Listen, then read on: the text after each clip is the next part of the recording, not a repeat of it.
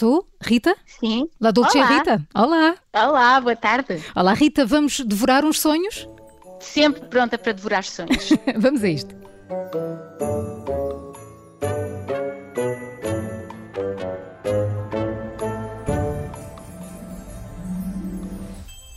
Rita Nascimento, quatro livros, um canal de YouTube, blog, tudo sobre receitas. Como é que é quando chega esta altura das festas? Ainda te resta criatividade para cozinhar uma boa ceia de Natal? Ah, esta é a altura alta, não é? A época alta é, o- é o Natal. Tenho que se tra- trabalhar o dobro para conseguir. Portanto, não há hipótese de passares para outra tua e, e Não. ficares apenas a saborear. Era bom, não era? Não, não, tenho que se concentrar porque são poucos dias e muitos doces para comer e para fazer, sobretudo. E o que é que tu mais gostas de comer nesta altura das festas? Ah, pá, as- as coisas tradicionais que só sabem, quer dizer, não é que saibam mal noutra altura do ano, mas acho que nesta altura do ano tem, Tem um outro sabor gosto, não é? especial, não é? Os, os filhoses, eh, o bolo, o bolo rei, quer dizer, eu gosto mais de bolo rainha, mas Uhum. esse tipo de coisas eh, sabem muito bem. Uma coisa que eu tenho feito assim nos últimos anos e que não pode faltar é um pudim abate de priscos, que é assim uma sobremesa Leve, não bem, sim, levezinha, não é? é? Exato. Mas eh, por isso é que não se pode comer sempre, mas nesta altura dá- essa.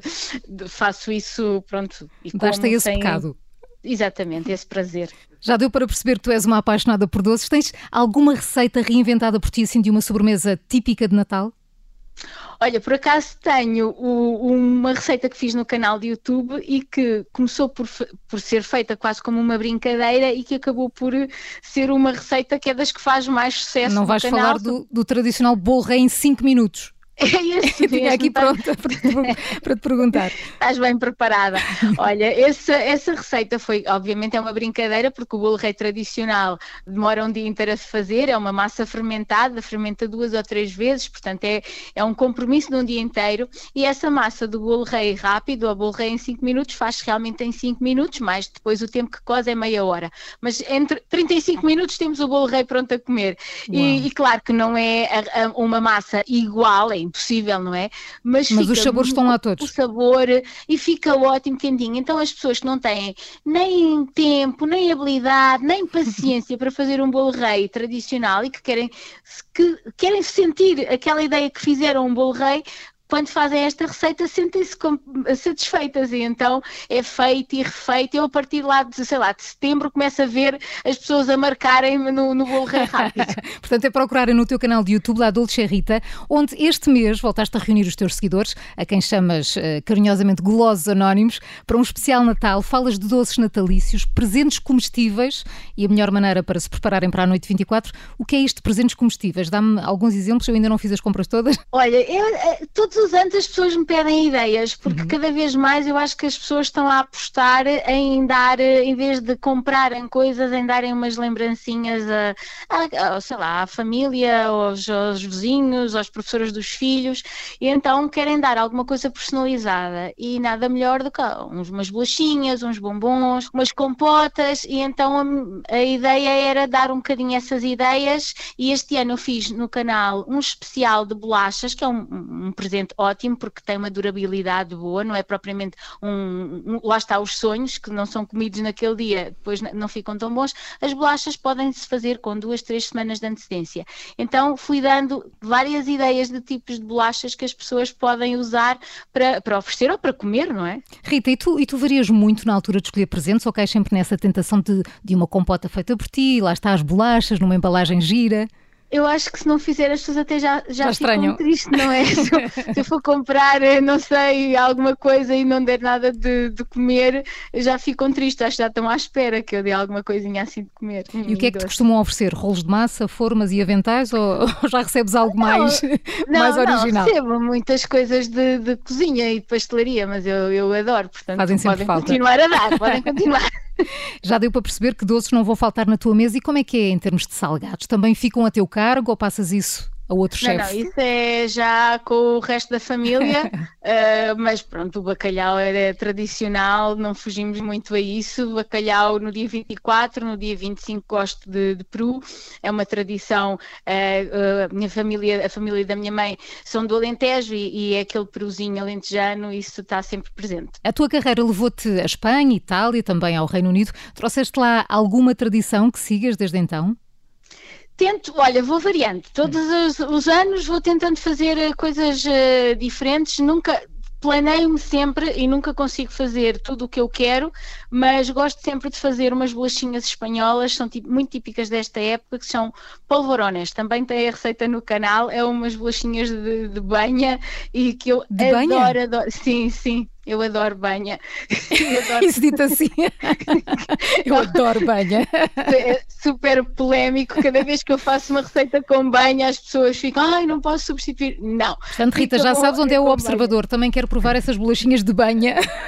Não, pode, podes fazer, está lá no canal. Eu não sou muito dada à culinária, confesso. Olha, não, mas. É fácil? Podes, é fácil, é super uhum. fácil. Quase todos os anos tento fazer. E depois vou, vou variando umas vezes umas receitas mais americanas, outras umas, umas receitas receitas um, mais italianas, não, não dá para fazer tudo claro. sempre. Rita, e falaste aí da família, das memórias de infância, qual é aquela de Natal que ainda hoje gostas de lembrar?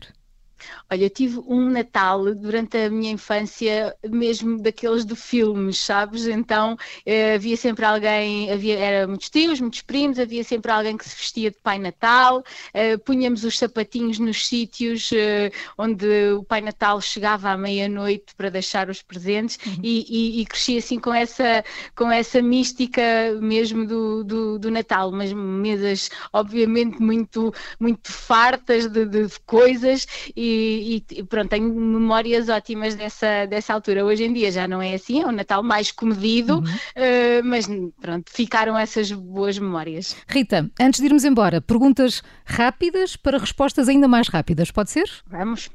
Rabanadas ou azevias? Azevias. Arroz doce ou aletria?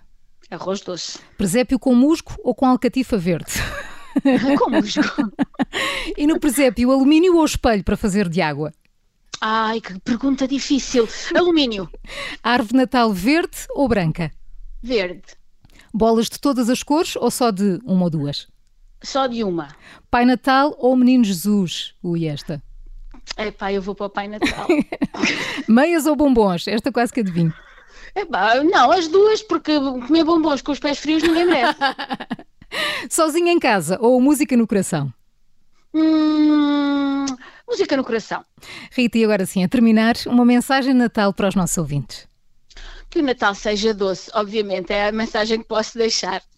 La Dolce Rita, Rita Nascimento, muito obrigada por estes minutos e por todas as dicas. Aconteça o que acontecer, boas festas. Um beijinho, boas um beijinho, festas e obrigada. Rita. Já a seguir, uma curiosidade de Natal.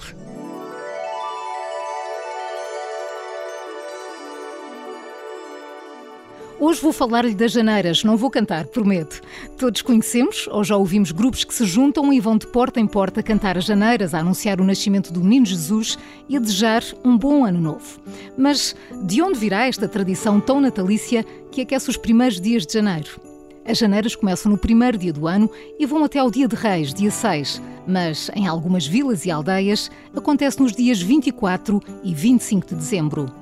Muitas tradições cristãs têm origem em costumes pagãos da Roma Antiga e as janeiras não são exceção.